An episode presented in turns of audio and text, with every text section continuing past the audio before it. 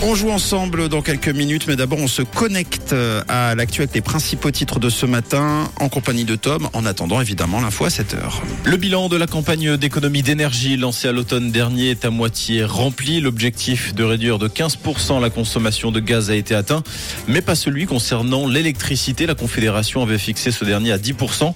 La consommation a seulement diminué de 4% entre octobre 2022 et mars 2023. Les économies volontaires qui pourraient se poursuivre cette année les augmentations de prix du courant commencent seulement à apparaître maintenant sur les factures des consommateurs.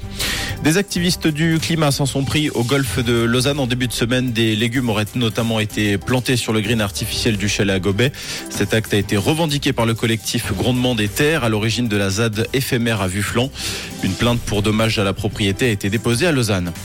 Genève est championne romande des vols de vélo. L'an dernier, 1732 bicyclettes ont été dérobées. C'est plus que dans tout le canton de Vaud et plus que dans tous les autres cantons romans, selon une étude du comparateur financier HelloSafe.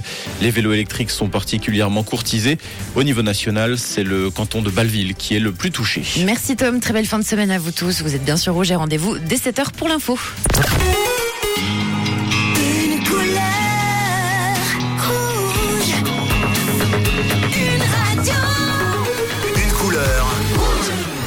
Radio.